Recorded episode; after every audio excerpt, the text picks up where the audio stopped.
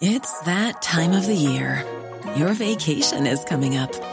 You can already hear the beach waves, feel the warm breeze, relax, and think about work.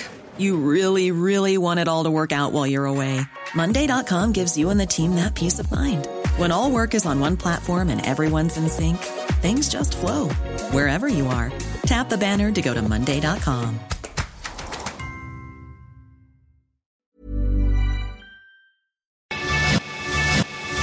Te lo cuento, te lo cuento. Tu dosis diaria de noticias.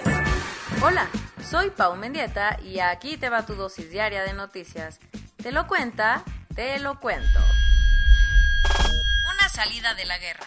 Tras seis años de un sangriento conflicto, Arabia Saudita le propuso un alto al fuego a los rebeldes hutíes para terminar con la guerra en Yemen. Desde el 2014, Yemen está bajo una terrible guerra civil que ha dejado miles de muertos y cientos de refugiados luego de que los rebeldes hutíes, respaldados por Irán, intentaron quitar del poder al gobierno yemení que tiene a Arabia Saudita cuidándole la espalda. Como la situación ya no es sostenible y en las últimas semanas se han incrementado los enfrentamientos, Arabia Saudita presentó ayer un plan para poner alto al fuego en la guerra. Lo que implica, el reino saudí propuso liberar el aeropuerto de la capital Sanaa y abrir el puerto de Odeida para que entren alimentos, ayuda humanitaria y combustibles. Además, Riyadh aseguró que la ONU tendría que supervisar el alto al fuego y ayudar a que las partes enfrentadas se sienten a negociar. El ministro de Exteriores saudí aseguró que con este plan quedará claro si los hutíes ponen primero sus intereses o los de Irán. Por su parte, el grupo rebelde dijo que este plan es más de lo mismo, aunque no lo rechazó de primera instancia. Crímenes imperdonables. Los legionarios de Cristo dieron a conocer los nombres de los 27 sacerdotes que abusaron sexualmente de menores. Desde que se destapó el escándalo de su fundador, Marcial Maciel, la Congregación Católica de los Legionarios de Cristo ha intentado iniciar un proceso de renovación para aclarar los abusos sexuales cometidos. En este sentido, el poderosísimo grupo religioso originario de México publicó ayer su informe anual del 2020 titulado Verdad, Justicia y Sanación, en el que dieron a conocer los datos de 27 curas que abusaron sexualmente de menores de edad desde 1941 fecha en que se fundó la orden. En total, los legionarios de Cristo reconocen que 170 menores de edad fueron violados por 27 sacerdotes. Lo raro es que en 2019 los legionarios publicaron un informe en el que aseguraron que eran 33 los sacerdotes denunciados por los casos de pederastía, número que redujeron en este nuevo documento tras revisar y estudiar nuevamente la información.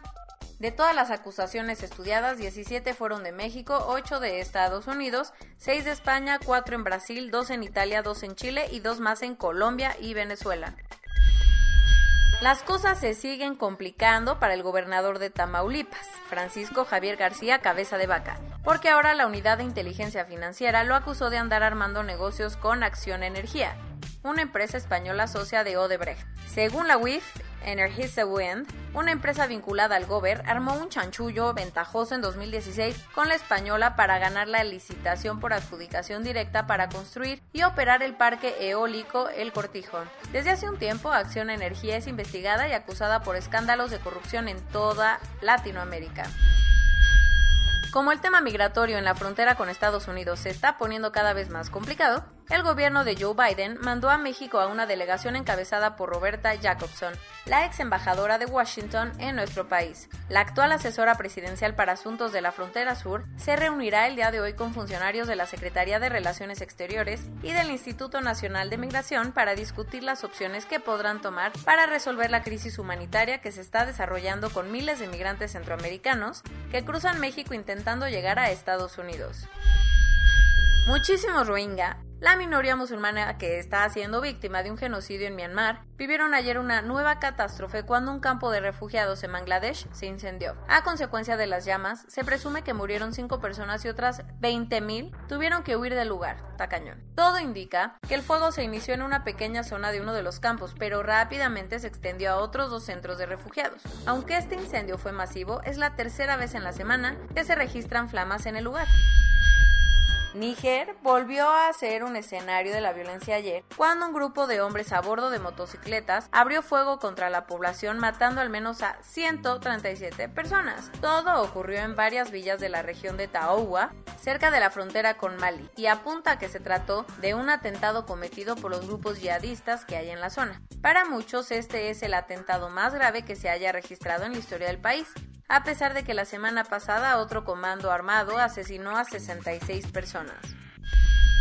Después de más de tres años del hundimiento del submarino Ara San Juan de Armada de Argentina, un tribunal militar impuso sanciones contra los rebeldes, impuso sanciones contra los responsables. El tema que hizo enojar a más de uno es que las condenas fueron mínimas. ¿Nivel?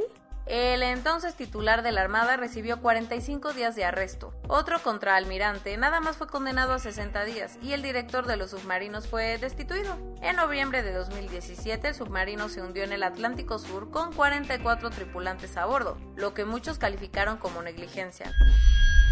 Los dichos de Meghan Markle y el príncipe Harry en su entrevista con Oprah han causado un gran revuelo en el Palacio de Buckingham, al punto que la reina Isabel II ya está tomando cartas en el asunto.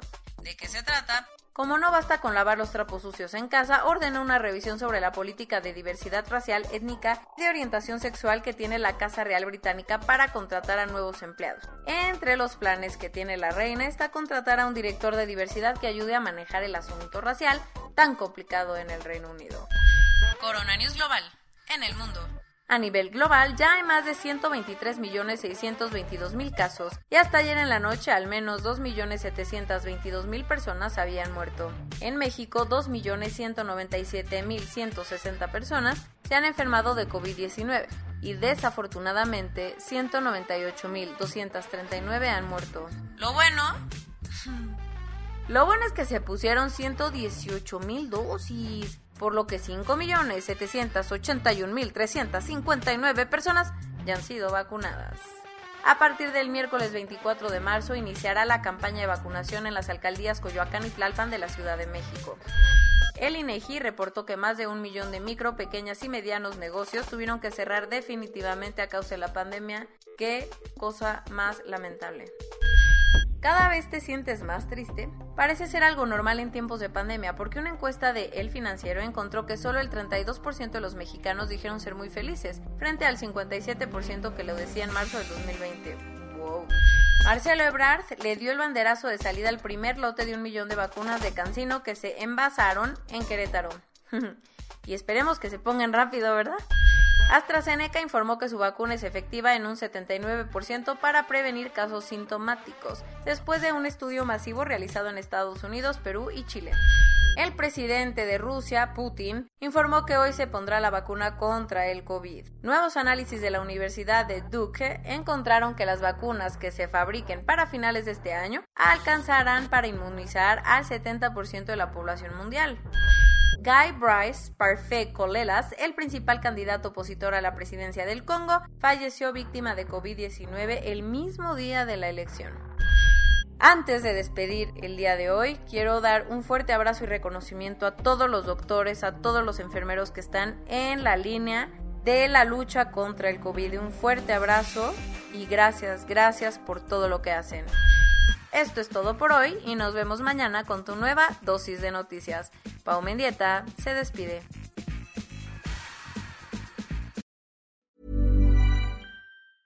Hey folks, I'm Mark Marin from the WTF podcast and this episode is brought to you by Kleenex Ultra Soft Tissues your ally to help tackle your allergy symptoms this season. I love the change of seasons, but nobody loves pollen and all those other things floating in the air that make you sneeze during this nice weather. Kleenex Ultra Soft tissues are hypoallergenic and allergist approved. So fight back against watery eyes and runny noses without worrying about irritating your skin. For this allergy season, grab Kleenex and face allergies head on.